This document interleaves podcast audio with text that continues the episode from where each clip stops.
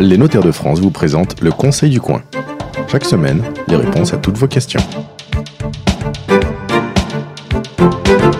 Bienvenue sur la radio du Conseil du Coin. Nous vous retrouvons en cette euh, nouvelle année, et comme toutes les semaines, sur le site euh, conseilducoin.fr et sur notre page Facebook en vidéo afin de répondre à vos questions en matière de patrimoine, de fiscalité, d'achat, de vente de biens immobiliers, de legs, de donations, bref, tous ces petits euh, soucis du quotidien, des soucis du droit, qui peuvent eh déraper et coûter cher ou au contraire vous permettre de constituer un patrimoine et accessoirement un jour de le transmettre.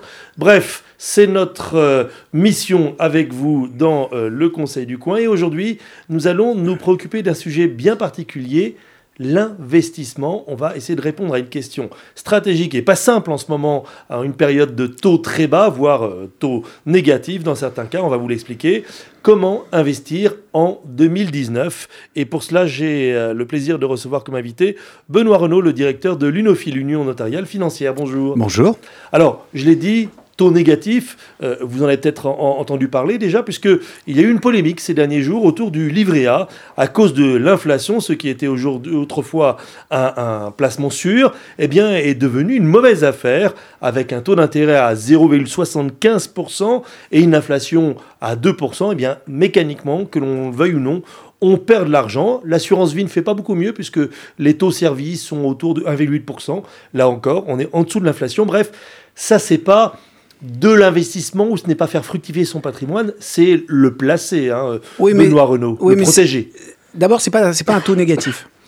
Le taux négatif, c'est ce que facturent les banques aux dépositaires quand on, facture à moins 0,40. Le taux négatif, c'est quand l'État français va emprunter à deux ans sur les marchés et qu'il se rémunère euh, cet argent à, moins 0,20. Là, c'est des taux négatifs, c'est-à-dire que vous arrivez avec un capital et à la fin, vous avez remboursé moins, moins que le capital emprunté. Lorsqu'on vous rémunère à 0,75 sur un livret A, livret d'épargne, il faut voir que c'est net d'impôt. Et donc, il faut prendre en compte le taux d'imposition. Oui, mais à la fin de l'année, votre capital a baissé en pouvoir d'achat.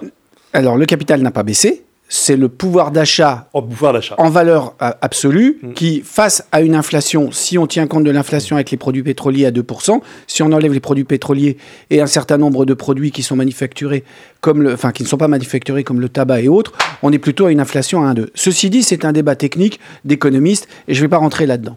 Ce qui est totalement vrai, c'est que nous sommes depuis maintenant 4-5 ans entrés dans un moment de taux bas, c'est-à-dire avec une inflation qui était quasiment jugulée euh, aux alentours de 0 ou 1%. Et depuis que la Banque Centrale Européenne pour euh, les continents européens et la Fed pour euh, les continents américains avaient entamé les programmes de quantitative easing, c'est-à-dire d'achat très important sur les marchés de dette pour arriver à juguler l'inflation et les montées des taux d'intérêt. En tant que journaliste économique, je vais rajouter qu'il s'agit quand même de la création monétaire qui euh, cache son nom. Hein. Oui, bien sûr. mais c'est une manière. Bien sûr. On fait tourner la planche à billets, mais sur le marché secondaire. Voilà. Ceci dit, c'est une planche à billets qui euh, ressort parce que la différence de la planche à billets, c'est que vous mettez l'argent dans le commerce, vous y touchez plus.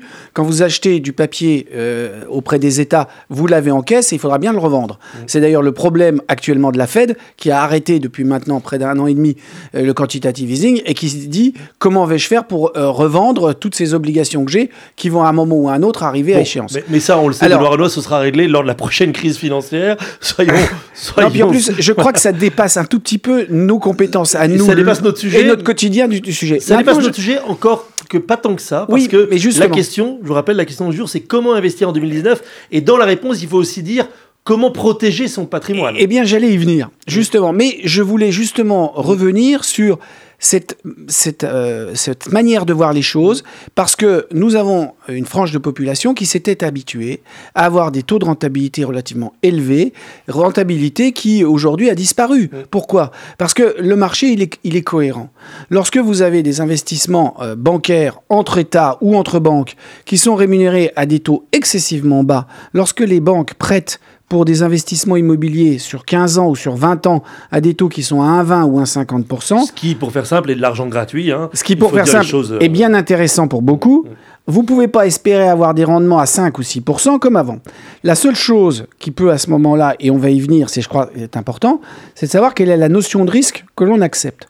Plus on accepte une notion de risque, plus ce risque est rémunéré et plus le taux d'intérêt potentiel sur une durée courte est important.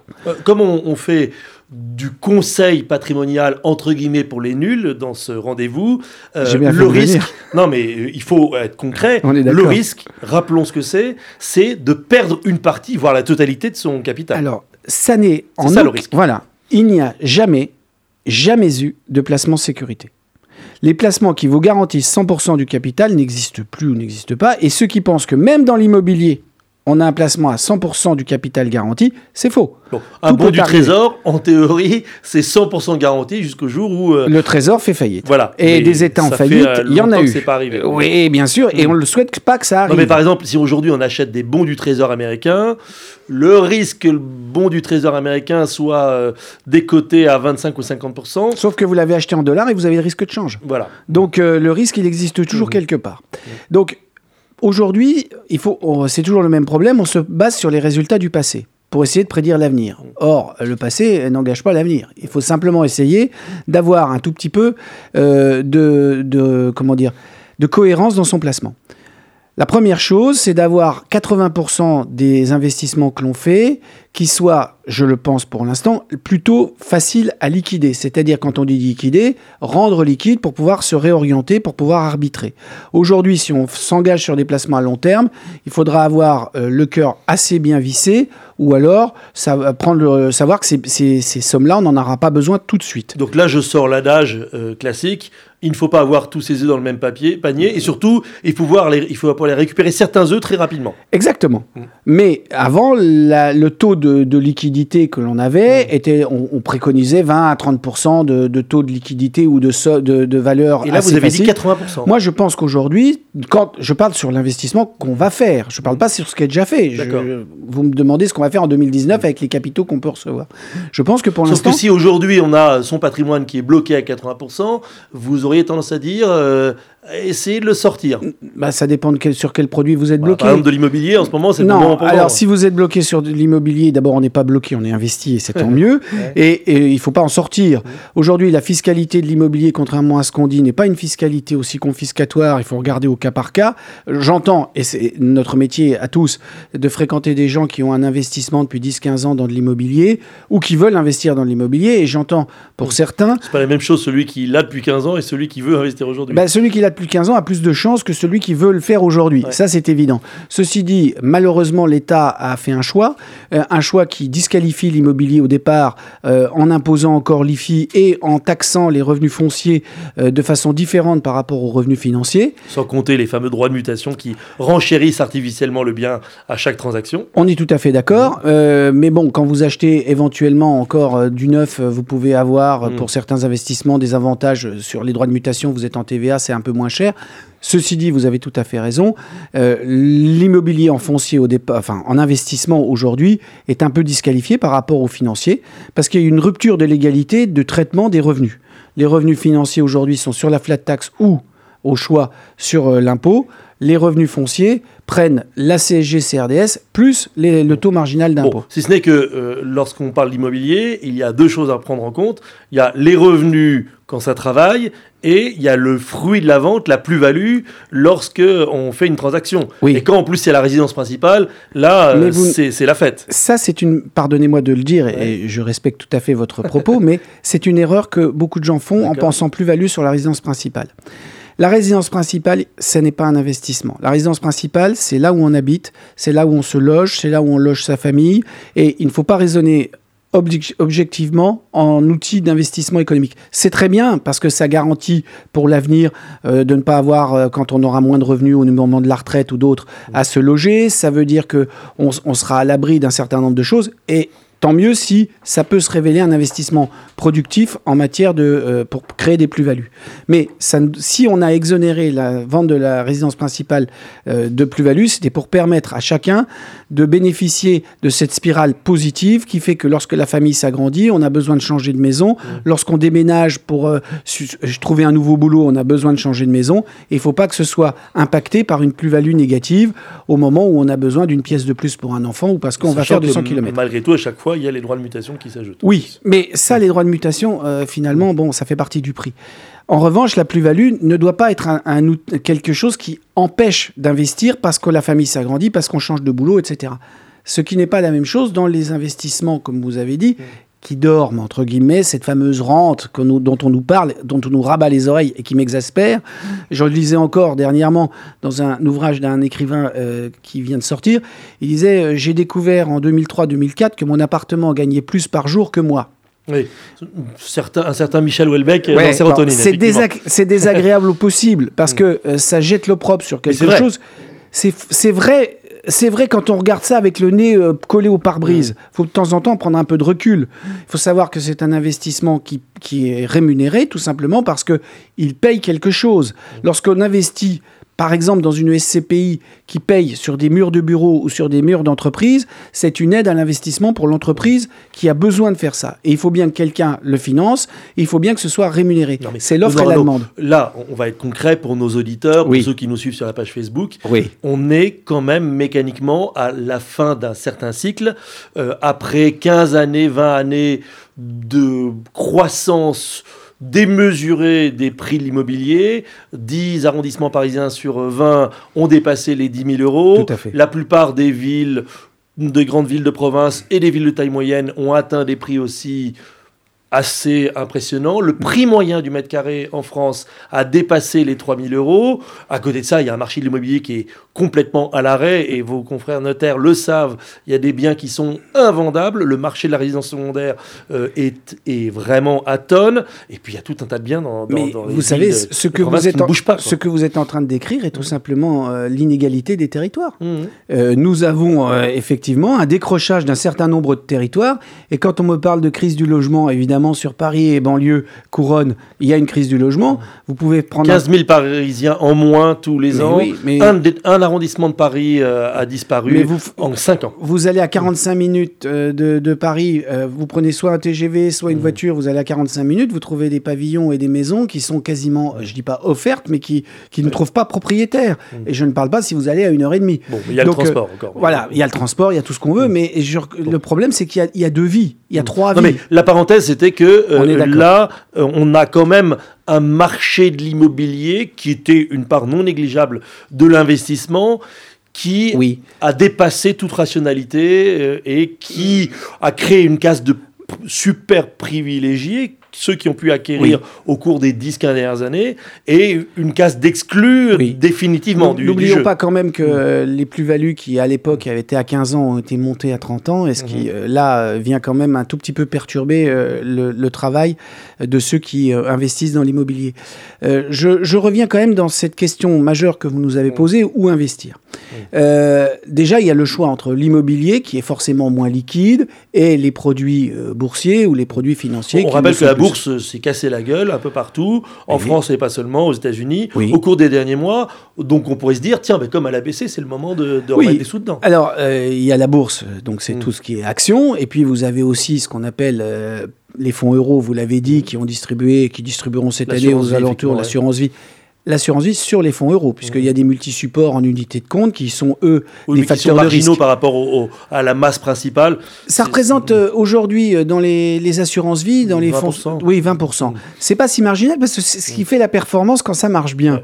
Donc, le fonds euro, eh bien, euh, vous allez toucher du 1,80 cette année à peu près, mm. sauf éventuel bonus de diversification pour certains. Ça, c'est pour l'année écoulée, 2018. Pour l'année écoulée. D'ailleurs, j'ai vu que les prévisions pour 2019 étaient meilleures.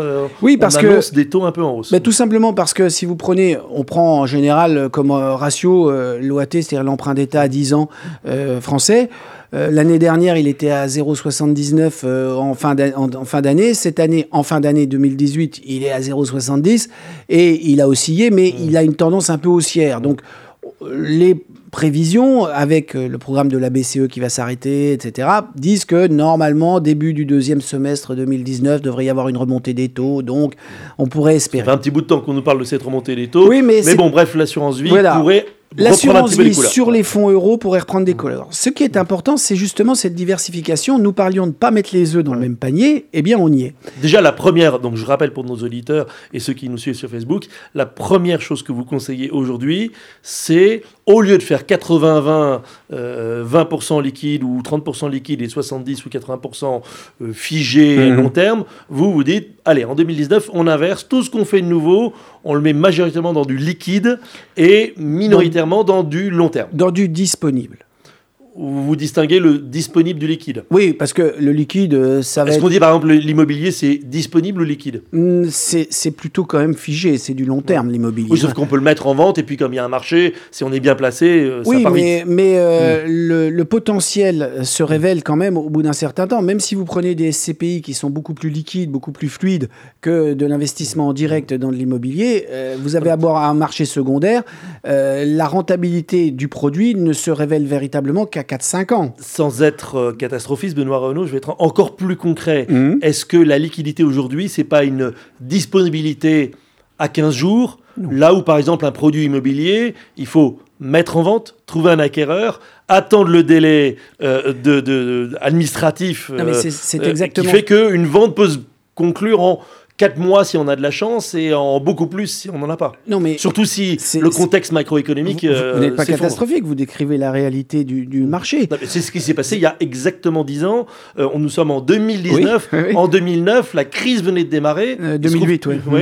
Mais bon, c'est en 2009 que le marché immobilier a sorti. J'ai mis un an et demi à, vendre une maison que, qui s'était vendue en une semaine ou, dix jours euh, deux ans avant. Mais vous, vous décrivez mm. tout simplement la réalité d'un mm. investissement. La vérité d'hier n'est pas la vérité de demain et il faut toujours être méfiant.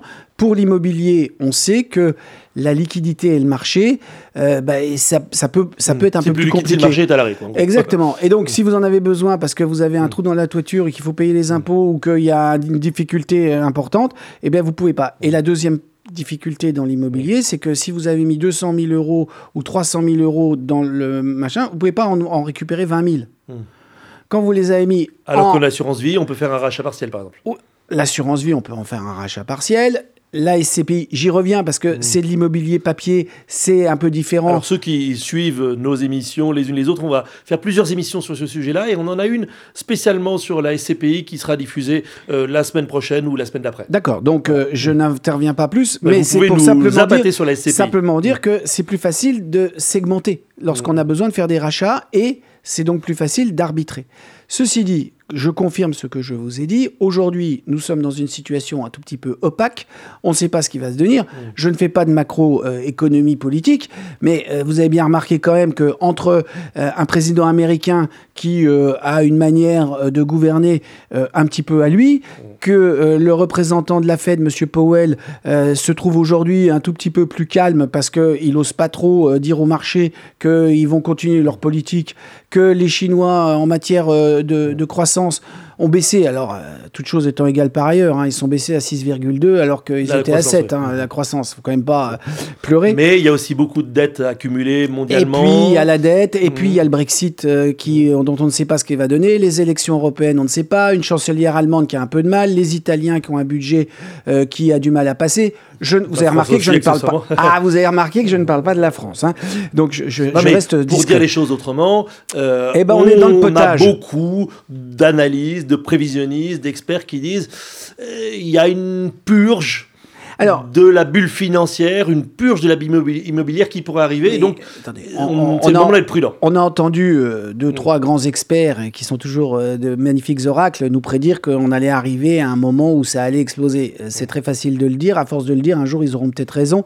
Mais malheureusement, je ne l'espère pas.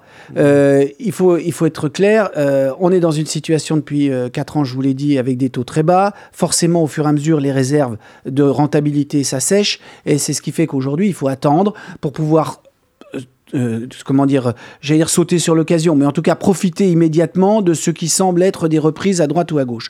Donc, avoir Donc, un... autre conseil, être agile, être souple, mobile, et d'où opportuniste même. D'où l'intérêt, c'est pour ça que je reviens sur mes produits euh, assurance vie avec euh, des unités de compte de, la, multigestion, parce que ça, ça vous permet de faire des arbitrages qui ne sont pas la plupart du temps euh, taxés et qui ne sont pas la plupart du temps. C'est-à-dire qu'on peut déplacer l'argent sans que ça coûte. Oui, alors après, vous euh, vous pouvez pas faire passer votre temps à faire des zigs et des zags et, avoir euh, parce que c'est un manque de cohérence et il faut savoir quand même regarder même à court terme sur des périodes données. Mais quand vous considérez que par exemple euh, l'économie du Pacifique ou l'économie des pays émergents est en train de se redresser, que le Brésil va faire mieux, que l'Argentine est peut-être un peu moins bien, eh bien ça vous permet de l'avoir. Et si vous faites ça sur des fonds mutualisés, eh bien, euh, évidemment, vous pouvez pas faire de gros coups, mais vous pouvez faire des coups euh, raisonnables en ayant une rentabilité qui soit intéressante. Et c'est ça qui est important, c'est qu'il faut avoir une forme d'agilité, il faut avoir euh, la vision claire des choses, mais surtout, et ça, je crois que c'est vrai partout, il ne faut pas rester sur l'écume de, la mer, il faut avoir quelque chose d'assez, une théorie assez claire et s'y tenir. Il n'y a rien de pire. Qu'est-ce que vous appelez rester sur l'écume de la mer eh ben, Ça veut dire qu'on on écoute un peu le vent qui passe. Euh, dès qu'il y a un ressac, euh, on sursaute et on, on accourt chez son. voilà, on a, et à ce moment-là, on met un gros coup de frein. Euh, vous savez comme moi que quand vous êtes sur une route et que ça commence à glisser, le meilleur moyen, c'est pas de commencer à freiner très fort. Eh bien, il faut savoir réagir en douceur. un, dernier point, parce que finalement, on pourrait passer des heures à, parler de ce sujet. reviendrai. ça fait déjà hein. une vingtaine de minutes, vous reviendrez volontiers un, sujet que certains observateurs euh, regardent de très près à chaque fois qu'on annonce d'éventuelles difficultés, c'est le marché de l'art. Et on a vu au cours des allez, 12 à 18 derniers mois tout un tas d'œuvres d'art, alors certaines célèbres, d'autres euh, beaucoup moins, atteindre des prix complètement délirant. Là encore, dernièrement, j'ai vu un, mm. dessin estimé à 200 000 euros qui est parti à 1 million d'euros, qui avait mm. été trouvé par une grand-mère dans, dans son grenier. Et puis, bah, des tableaux, dont euh, très célèbres euh, euh, de Léonard de Vinci ou d'autres, qui atteignent des, des, valeurs incroyables, 40 millions de, mm. de dollars. Est-ce que le marché de l'art n'est pas une valeur refuge et aussi d'investissement intéressante euh, si on se dit qu'il y a des orages à l'horizon. Je ne sais pas si vos auditeurs sont tous concernés par les achats de tableaux à 40 millions de dollars euh, chez Vinci. Non, mais, un, terrain, un, tableau, un, dessin à 200 000 vendu à 1 million. Si on euh, le trouve dans son grenier, oui, ça peut être une très bonne opportunité. On peut aussi investir à 20 000 et espérer en tirer 100 000. Ça s'appelle le loto, c'est mhm. bien. sur l'union notariale financière qui est conseil en matière d'investissement prudent, euh, qui est conseil euh, en matière d'investissement, on va dire, en bon père de famille. Et je vais éviter de vous parler du marché de l'art, même si euh, je reconnais que ça fait partie des, sûrement des bonnes fortunes. Mais c'est tellement aléatoire. Et vous indiquiez tout à l'heure les difficultés que vous aviez eues il y a une dizaine d'années pour vendre une maison. celui qui a acheté quelque chose qui était porteur et qui trois ans plus tard se retrouve avec le même dessin parce que l'auteur est un peu moins porteur, il trouvera aussi que le marché de l'art est compliqué. Donc euh, c'est pas tout à fait mon domaine. Et euh, voilà. C'était aussi parce que le marché de l'art étant, euh, il y a un effet de domaine autour du marché de l'art. Mais... Il est absent de l'IFI, la fiscalité est intéressante. Alors vous, me permettrez juste avant de conclure, si, si vous le souhaitez, de, de dire un mot justement. Vous parliez de l'IFI, de l'ISF, etc. L'IFI est un repoussoir euh, pour un certain nombre de gens parce que, on parlait de la politique des territoires et du logement, parce que dans leur secteur, que ce soit Paris-la Couronne, que ce soit Lyon, que ce soit Lille, l'immobilier vaut suffisamment cher qui fait que la résidence principale va déjà les amener au, seuil de mmh. l'IFI. Et donc, dès qu'ils vont franchir ce seuil de l'IFI en investissant dans l'immobilier, ils se trouvent mécaniquement pénalisés par rapport à des gens qui habitent peut-être en Meurthe-et-Moselle, en Corrèze ou ailleurs, et qui ont un, bien immobilier tout aussi beau, mais qui est coté moins fort parce qu'il est situé à cet endroit-là, et qui peuvent plus investir dans l'immobilier. L'IFI est un impôt idiot, c'est un impôt qui euh, comment dire, euh, vient bloquer les gens dans l'investissement immobilier et qui est inéquitable compte tenu justement que cette résidence principale vient la plupart du temps manger le plus gros de l'abattement dans les régions où euh, l'immobilier vaut plus cher. Donc ça c'est vraiment dommage. J'en profite, j'ai une ouverture, je le dis, mais en tant que professionnel, c'est vraiment dommage. Quand en plus, il y a cette... en ce moment, on ne parle pas de, de, supprimer filles, on parle plutôt de rétablir l'ISF. C'est pas parce qu'il y a des mouvements euh, mm. euh, qui sont, j'allais dire, un petit peu de foule, qu'on doit penser qu'ils ont toujours raison. En ce sens, je trouve qu'on aurait mieux fait d'essayer de trouver un système, voire de le supprimer. Ça rapporte pas beaucoup plus et ça aura relancé l'immobilier. N'oublions pas que l'immobilier, c'est aussi pour les entreprises, c'est aussi pour les bureaux et ça compte de pouvoir investir dans l'outil de travail en France. De toute façon, il y a un problème d'immobilier euh, et de logement euh, et de bâtiments euh, professionnels. c'est très clair. Alors, j'ai quand même des questions d'auditeurs et donc je vais vous les soumettre. Alors, mon conseiller en gestion de patrimoine me suggère d'investir sur des marchés étrangers, des marchés émergents, en disant que la croissance est là-bas et que les risques y sont moindres, mais cela me fait peur. Alors, euh, qu'est-ce qu'on dit à l'UNOFI? Eh bien, euh, je, vous m'avez entendu le dire, c'est un, c'est un choix justement stratégique de penser que les pays émergents euh, ont une croissance importante. C'est vrai. Il y a deux risques. Le premier, c'est que. Qu'est-ce qu'on appelle pays émergents d'ailleurs bah, C'est des pays. Pas que l'Asie. Pays... Non, non, mais c'est pays comme le Brésil, comme mmh. l'Inde. Le Brésil, ça a changé. Et si on écoute certains analystes, le Brésil, ça va beaucoup bouger. Mais oui, il y a un nouveau président depuis début janvier qui est arrivé. Bon, vous savez. On ne peut pas augurer l'avenir. Mmh. Oui, mais il faut se méfier. Aux États-Unis, on sait ce qu'on a eu comme président depuis deux ans. Euh, c'est la machine économique, elle tourne merveilleusement. Ah, qui, a des, performances économiques exceptionnelles. Voilà, et pour autant. Mais la bourse américaine a, chuté. Pourtant. Et elle vient de remonter. Et pour autant, tout le monde n'est pas d'accord, loin s'en faut, avec sa manière de faire et même avec ses idées, j'en conviens. Ceci dit, euh, les, les paramètres économiques sont, eux, euh, parfaits. Les marchés, en général, n'ont pas de conscience économique et, politique. bon, donc les marchés émergents, vous diriez oui, non, bof non, je dis que c'est effectivement une source potentielle euh, de, développement. Attention au risque de change. Hein. Euh, ne l'oublions pas, parce que la plupart des marchés émergents. Le risque de change, c'est comme les actions. C'est tant qu'on n'a pas vendu, on n'a pas perdu. Donc, au pire, si on reste dans la monnaie euh, en question. Donc, c'est ce qu'on dit il ne faut pas avoir besoin de partir trop vite. Ah, ah. Ou alors aller s'installer aux États-Unis si on a des dollars. oui, mais bon. s'installer en Chine si on a des yuan. On est d'accord. Bon, mes amis, autre question auditeur. Mes amis me disent que la crise est devant nous et me conseillent d'acheter de l'or, car on peut protéger ainsi son capital et même gagner de l'argent. Alors, on met de l'or à l'Unofi ou pas dans, dans, le panier euh, L'or, ça a toujours été la valeur refuge. Euh, c'est quelque chose euh, à manier, non pas avec précaution, mais être prudent parce que le cours de l'or effectivement évolue. N'oublions pas quand même, pour un certain nombre de gens qui l'ignorent, c'est que quand on a de l'or, avant c'était réputé intéressant parce qu'il y avait une forme d'anonymat. il n'y en a pas du tout, quand vous devez le vendre. Alors évidemment, arrive sur un Ce qu'on appelle la tradition, c'est-à-dire la transmission de la main à la main est plus facile lorsque vous avez quelques Napoléons. Encore faut-il pour qu'ils ne perdent pas de valeur, qu'ils soient bien conservés, qu'ils soient bien, euh, comment dire, euh, euh, garantis dans des sacs et mmh. qu'ils ne s'entrechoquent pas, que les choses soient propres et que vous puissiez évidemment les vendre. Je, pense que ça reste quand même du fantasme. Mmh. Si ce n'est qu'avec l'or, on ne perd jamais tout. Au moins, on est certain d'avoir quand même quelque chose dans la poche. C'est tout à fait vrai. maintenant, je ne considère pas que ce soit un, placement de rentabilité et de rapport. C'est un bah, placement d'éventuel de, plus-value. Mm, mm. Mais quand vous avez besoin de revenus, de création de revenus et, de création euh, de richesses euh, régulières, euh, là, vous êtes sur une, un potentiel de plus-value. Voilà. Mm. Qui est d'ailleurs taxé, sans compter qu'il y a une fiscalité à l'achat et à la revente ah oui. avec l'or. Merci infiniment, Benoît Renaud. On n'a évidemment pas du tout fait le tour du sujet comment investir en 2019. On l'a à peine défriché. Si, si on arrivait en 20 minutes à savoir ce qu'il faut faire en 2019, 2019 en investissement, ce serait merveilleux. Un rendez-vous moyen avec vous pour euh, évaluer euh, la situation financière patrimoniale d'un client, c'est quoi C'est deux heures? Alors, d'abord, ce n'est pas un rendez-vous avec nous, c'est un rendez-vous avec le notaire. L'union notariale financière ne fonctionne qu'avec le notaire, c'est-à-dire qu'un notaire rencontre son client, il a les compétences pour faire une analyse globale du patrimoine des clients et de savoir ce qui se passe en matière civile. Mmh. N'oublions pas que les notaires sont les meilleurs civilistes que je connaisse. Et une fois qu'on a fait une analyse civile, on peut passer dans l'analyse patrimoniale, voire fiscale, à l'aide du technicien euh, du NOFI, avec son expertise sur les produits, les marchés financiers, et en moyenne, lorsque on fait un vrai tour de, table, oui, c'est une heure et demie. Une heure et demie, d'accord. On arrive avec des documents, avec des chiffres, on arrive avec tout ce qu'on peut avoir. Quand vous allez voir votre médecin et que vous avez une pathologie, vous essayez de lui apporter deux, trois informations. c'est un peu pareil. Le type qui vient avec et en nous disant Ah oui, j'ai oublié ma déclaration d'impôt.